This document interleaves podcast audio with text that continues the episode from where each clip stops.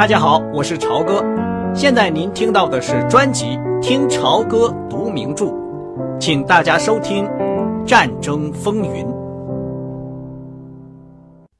他们从莫斯科冒雨向南行驶，整个早晨都跟着隆隆声不断的一长列军用卡车前进。只有到了一个飞机场参观时，才停了下来。机场就在首都城外的森林里。巧妙的被隐藏着。这辆小黑色轿车，俄制的 M 一，外表和机器的声音都很像1930年产的福特车。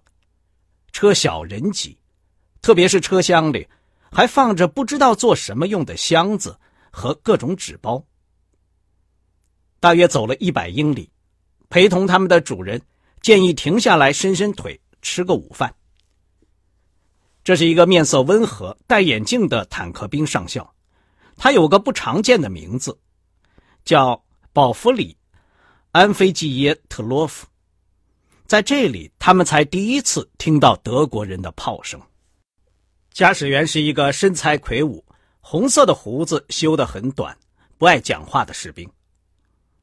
他把车子开进一条古树成行的岔道，车子在收割干净的田地。与桦树丛林间转来转去，远处可以看见两间白色的乡间小屋。最后，等他们到达树林的尽头，进入了一个阴暗的小道。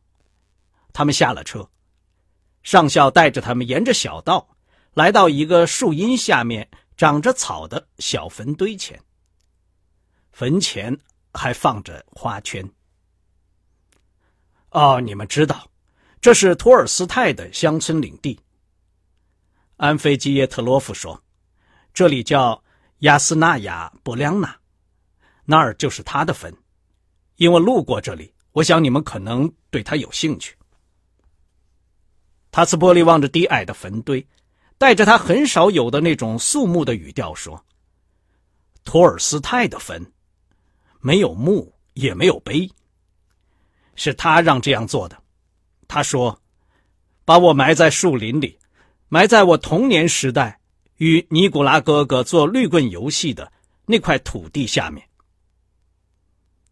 安菲基耶特洛夫低沉的声音听起来粗犷而响亮，压过了从黄色树叶上滴下来的雨水声。维克多·亨利抬起脑袋，侧着耳朵，眼睛看着上校。他突然听到了一种新的声音，不规则的轻微的重击声，就像雨水滴在草地上一样。上校点点头：“是啊，风向顺的时候，声音可以传得很远。”啊，是炮声吗？塔斯波利说，他显得十分的镇定。“是的，炮声。怎么样？我们吃一点东西吧。托尔斯泰工作过的屋子很有意思。”不过目前不开放。长胡子的驾驶员把午餐放在背着坟堆的长凳上，他们吃了黑面包、蒜味很浓的香肠和生黄瓜，喝着没有冰镇的啤酒。没有人讲话，雨声滴沥不止。远处公路上的军用卡车声不断，隐隐约约还听到远方的炮击声。帕米拉最后打破了沉默。那儿的花是谁放的？是管理人员吧？我想，坦克兵上校这么说。德国人永远也到不了这么远。他说：“是啊，这是一种很虔诚的思想。”上校说：“我想他们也到不了这里。不过，雅斯纳亚·博良纳不是一个固守的地方，因此伟大的托尔斯泰。”和所有我们这些俄国人，现在都要冒同样的风险。他微笑着露出了红色的牙床，看起来可没有一点温和的样子。不管怎么样，德国人没办法再杀死他了。塔斯波利说：“他们读他的书时，应该好好的想一想。这还有待于我们来证明，但总会有这一天的。”云层里露出了阳光，鸟儿开始歌唱。维克多·亨利和帕米拉·塔茨波利一起坐在长凳上。阳光透过树叶，就像舞台灯光一样照在姑娘身上。她穿着灰色的长裤，裤脚塞在白色带毛的雪靴里，还穿着一件羊皮的短外衣，戴着帽子。你老看着我干嘛，维克多？帕姆，我从来没有参观过托尔斯泰的墓，当然也。没有和你一起来过，但我发誓我要记住这一切，尤其是你那么好看的，把帽子稍微偏一点的戴在头上。当帕米拉把手伸到他的帽子边上时，他又加了一句：“我本来想对你说，你应该举起你的手，太阳光会使你的钻石戒指闪闪发光的。”帕米拉伸直了手指，看着手指上的钻石。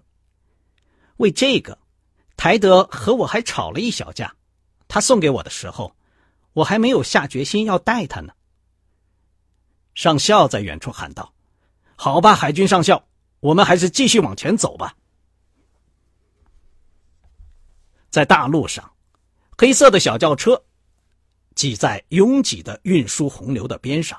向着炮响的方向前进着，公路上挤满了卡车，一行往前线开，对面的往回走。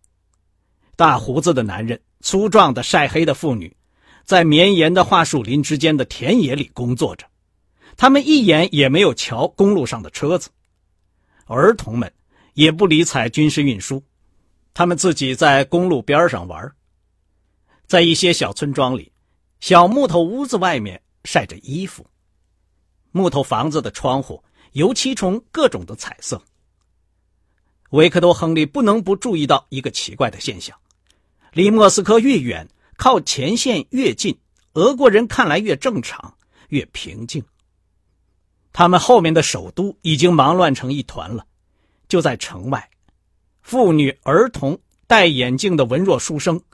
职员、记者、学校老师等，他们都忙乱的在那里挖反坦克壕沟，堆置无数钢筋水泥的障碍物。在这条防线以外，就是平静的森林和田野，绵延不断的青葱碎柏，秋色四溢。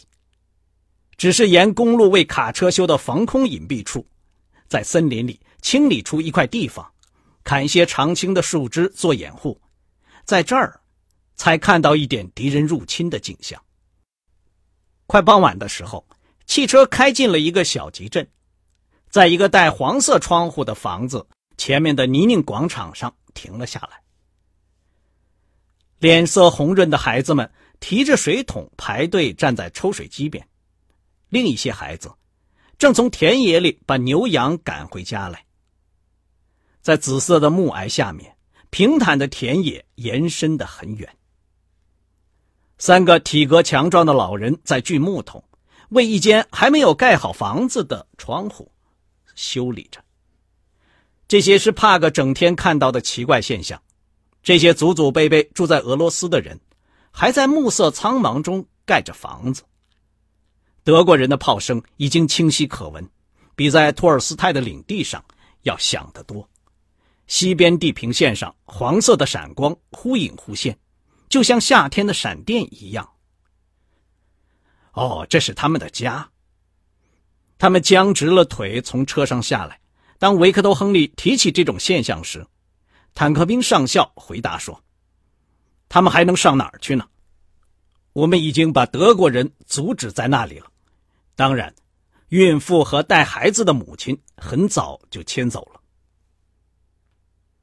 在现在作为团司令部的。”暖和的小餐厅里，客人们与坦克上校、团的四个军官围挤在一张桌子边，还有一个叫叶夫连科的将军，在他宽厚的双肩上带着三颗黄褐色的星。他是这个地区军团的参谋长。安菲吉耶特洛夫告诉维克多·亨利说：“这个将军碰巧也从这个镇上路过。”他是一个身材高大的人，有着淡黄色的头发，像蒜头一样的农民的鼻子，宽大的下颚光滑而红润。在这间烟雾腾腾的小的房间里，他一个人看来就已经占了屋子的一头。叶夫连科花了不少时间对帕米拉献殷勤，劝吃劝喝。他那张肥胖的脸上，一会儿显出心不在焉、麻木、疲倦和极为忧郁的样子，一会儿又显出愉快的样子。但是他的眼睛，在深凹的绿色眼窝里，总带着极度疲劳的表情。大有克里姆林宫那种派头的宴会开始了。在粗糙的黄桌布上，士兵们送上一道一道的菜：香槟酒、鱼子酱、熏鱼、汤、鸡肉排，还有奶油蛋糕。当战士服务员出入厨房门的时候，帕克·亨利向里面看了一眼，这才弄清了这个不简单的惊人之举。M 一轿车的红胡子驾驶员穿着白围裙，在炉边忙得满头大汗。帕克曾经看到他把一箱箱的东西从车上往屋里搬。原来他是一个真正的厨师，一个高级厨师。将军随便谈着战事的情况，上校担任翻译。他的军团在这个地区的兵力要少于纳粹德国，枪炮和坦克的数量要少得多。尽管如此，他们也可能会使德国人感到吃惊。按照战术理论，他们要防守的防线和他们的实力相比是太长了。但好的理论就像好的兵团一样，有时候也有伸缩性。德国人已经遭到可怕的损失，他一连串的背出了许多数字：击毁坦克多少，俘获枪炮多少，杀伤敌人多少。任何军队，如果他的司令员愿意每得到一寸土地，都付出流血的代价的话，他总是可以向前推进的。德国人已经流血太多，就像萝卜一样，已经发白了。这一次攻击是他们企图在冬季前赢得胜利的最后一次最巨大的努力。他们能攻下莫斯科吗？塔斯波利问。从这个方向不可能，将军立即回答说。我想，任何其他方向也不行。不过，要是他们真攻下了它，我们最后还要把他们赶出莫斯科，然后赶出我们的领土。我们将战胜他们。德国人没有战略政策，他们的战略政策的概念就是杀人、掠夺和奴役。在今天这个时代，这不是一种战略政策。还有一点，他们的资源比我们差的很多。德国是一个很穷的国家。最后一点，他们过高估计了自己，而过低估计了我们。根据福伊列宁的话，这是战争中很危险的错误。列宁说，在战争中把自己想的太多，把对方想的太少，这是很危险的，结果只能是不可靠的计划，得到很不愉快的结局，例如失败。帕米拉说。话虽这样说，他们到底还是来了。将军转过满面怒容的脸对着他，突然带着威胁、残暴和看上去怪可怜的精疲力竭的表情。他这种表情又在调情的傻笑中消失了。是啊，我亲爱的姑娘，我很懂得你说这句话的意思。你跟我们一样不愿意看到这些情况再次发生。是的。纳粹分子通过史无前例的背信弃义，取得了突然袭击的成功。另一点是他们狂妄自负，他们在翘尾巴。他们已经打了好几个胜仗，把不可征服的英国赶下了大海。他们只能打胜仗，相信自己是不败的。不管怎样，当他们看到自己的伙伴在俄国就像苍蝇一样死去，我想他们要重新开始考虑了。开始的时候。他们把部队直接沿着公路前进，甚至连保护一下侧翼都嫌麻烦。后来他们就注意一点了。是的，希特勒培养他们掠夺、抢劫、杀戮，这些都是老条顿人的遗风。他们对这个很内行。我们是一个热爱和平的民族，我认为我们是在没有精神准备的情况下被他们干了一下，所以就像你说的，他们到底来了。现在我们有两个任务，就是不让他们再继续前进，然后把我们还没有消灭的人赶回到他们来的地方去。他转过身来对亨利和塔斯波利说：“如果你们能在物资上帮助我们，自然我们的任务就可以完成的快一点。”因为我们损失的太多了，但是更重要的是，如果在西欧开辟另一个战场，就可以很快消灭这些匪徒。英国人也许会意外的发现，他们一旦在法国登陆，就可以长驱直入，打到柏林。我相信，凡是能打枪的德国人都被派到了这儿参加这次攻击了。现在我没有一次不在广播里。强调开辟第二战场，塔斯波利说。将军点了点头。您很有名，被认为是苏联人民的朋友。他望着维克多·亨利。怎么样，上校？你想看点什么？不幸的是，这里已经深入内地，没办法让您看看出色的海军演习了。将军，假如，当然这很可笑，不过。假如我们的总统能穿上神话里的隐身衣来看看你们的前线，我们也有这类故事。叶夫连科说，但不幸没有这种衣服。那么，你愿意让他看些什么呢？将军朝着坐在客人对面的四个俄国军官瞧了一眼，他们紧挨着坐在一起，不断的抽着烟。这四个脸色苍白的俄国人。都有一头卷发，精明的眼睛看起来很困倦。他们都穿着一样的棕色上衣，就像一胎的四个儿子一样。他们都还没有开过口。将军这时对他们说了句话，立即引起了一连串讲得很快的俄语的对话。将军又回过头来对亨利说：“你说的很好，我们会安排的。由于情况有点不稳定。”我建议你们明早天一亮就动身。他抬起头来对帕米拉说：“一间卧室已经给您打扫出来了，先生们就跟军官们挤一晚吧。”天哪，还有卧室！我已经准备不脱衣服睡在地板上，或者是泥地上。帕米拉说：“不管怎么样，我现在可一点也不想睡。”上校翻译以后，将军的脸上露出了喜色。原来这样，你这么说话真像我们俄国姑娘，不像娇气的英国妇女。他把胳膊伸给他，带着大家一起进入另一个房间。房间的墙上挂满了墨水污染的旧地图，发出霉味的家具，和书桌、凳子、打字机，扭成一团的黑色电话线。士兵们为了在陈旧的竖式钢琴周围腾出一些地方，把家具往两边推，发出吱吱嘎嘎的声音。钢琴上的琴键都脱了漆。一个俄国军官嘴里叼着香烟，坐在那里弹出《永存的英格兰》的乐曲。帕米拉听出了曲调以后，大笑起来，然后站起来跟着唱。将军带头鼓掌。叫再拿些香槟酒来。钢琴手又开始胡乱弹出了亚历山大的轻音乐队。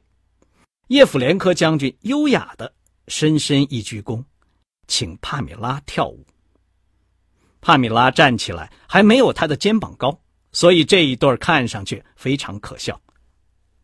他们穿着满是泥水的靴子，笨拙的在窄小的空地上。转来转去，但是将军的脸上显得非常高兴。帕米拉又和其他的军官一起跳舞。当钢琴手奏完了他知道的有限的几首美国乐曲后，又开始奏起了亚历山大的轻音乐队。帕米拉又跟将军跳起来。房间里所有的人都在畅饮着香槟和伏特加。在门外，士兵们围在一起。睁圆了灰色的眼睛，看着穿灰色裤子的外国女士和军官们一起跳舞喝酒。帕格知道，帕米拉最不爱跳舞，尤其不爱跟陌生人一起跳。他还记得很久以前，在和平时期，他在不来梅号上听到帕米拉说的第一句话就是：“我要给我自己找根拐杖，戴一头白色的假发。”今天，帕米拉是为了让大家高兴。当钢琴手开始奏起俄国乐曲的时候，他现在奏的好多了。帕米拉坐在椅子上，军官们一个人或两个人的搂在一起跳着舞，笑声和掌声越来越响。一个漂亮的青年士兵带着一个星期没有刮的胡子闯进了屋里，来了一个绝妙的独唱。他跳着，蹲着，用足尖转着，最后为答谢大家的鼓掌。像一个职业芭蕾舞演员一样鞠了个躬。将军笨拙的站起来，开始自己一个人跳舞。他又是转圈又是蹦跳，然后两臂往胸前一抱，蹲下来踢着腿，粗声粗气的叫喊着：“快一点，快一点！”将军沉重的脚步震动着地板，士兵们都进了屋，围着他欢呼。屋里充满了人身上的臭味烟味和酒味但是维克多·亨利靠近帕米拉时，还可以微微的闻到一点石竹花的香水味当叶夫连科将军喊完了，跳起来喘着粗气时，周围的人高声欢呼、鼓掌。帕米拉跑过去，在他出汗的红脸上亲了一下，他低下头来，高兴的。吻了他的嘴，引起了笑声和一阵更加热烈的欢呼声。晚会到此结束了。战士们把家具推回原来的地方，客人们都睡觉去了。